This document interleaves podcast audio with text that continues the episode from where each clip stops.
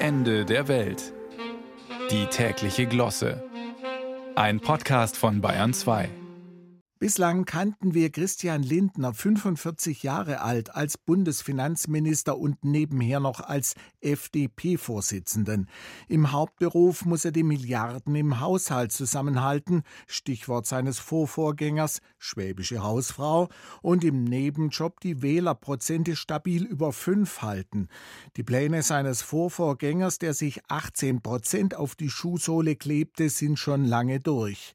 Doch nun endlich kommen die eigentlichen Leidenschaften heraus. Lindner ist nämlich auch Jäger und Knecht im Pferdestall seiner Frau. Und der erste Berufswunsch war beim kleinen Christian nicht Astronaut oder Lokführer, sondern Bauer. Hatten wir auch noch nicht gewusst. Naja, wer einmal einen Spielzeug-Bulldog der Marke Fendt mit einem Rundballenanhänger auf dem Boden bewegt hat, will in die Landwirtschaft. Dabei wollte Lindner vor der großen Traktorparade in Echt und Bauerndemo in Berlin gestern doch eigentlich nur signalisieren: Hey, Landmenschen, pfeift mich nicht aus, ich bin doch einer von euch.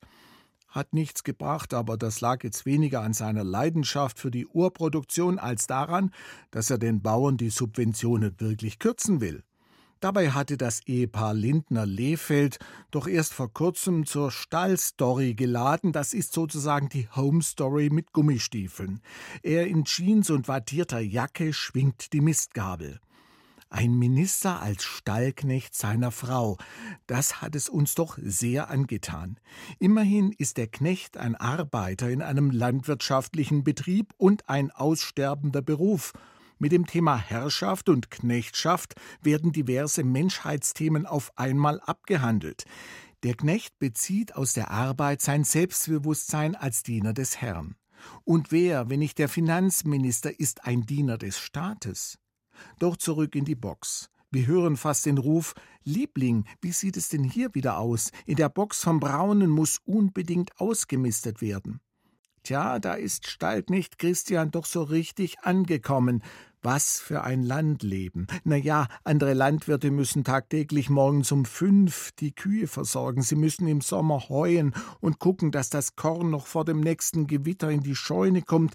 Sie müssen Zäune inspizieren, dass die Fersen nicht ausbüchsen. Und ach ja, wie steht es eigentlich um den Maschinenpark? Und dann ist schon wieder Melkzeit.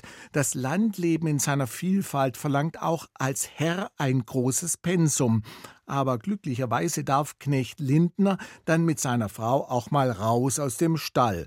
Liebling, sattelst du bitte die Pferde?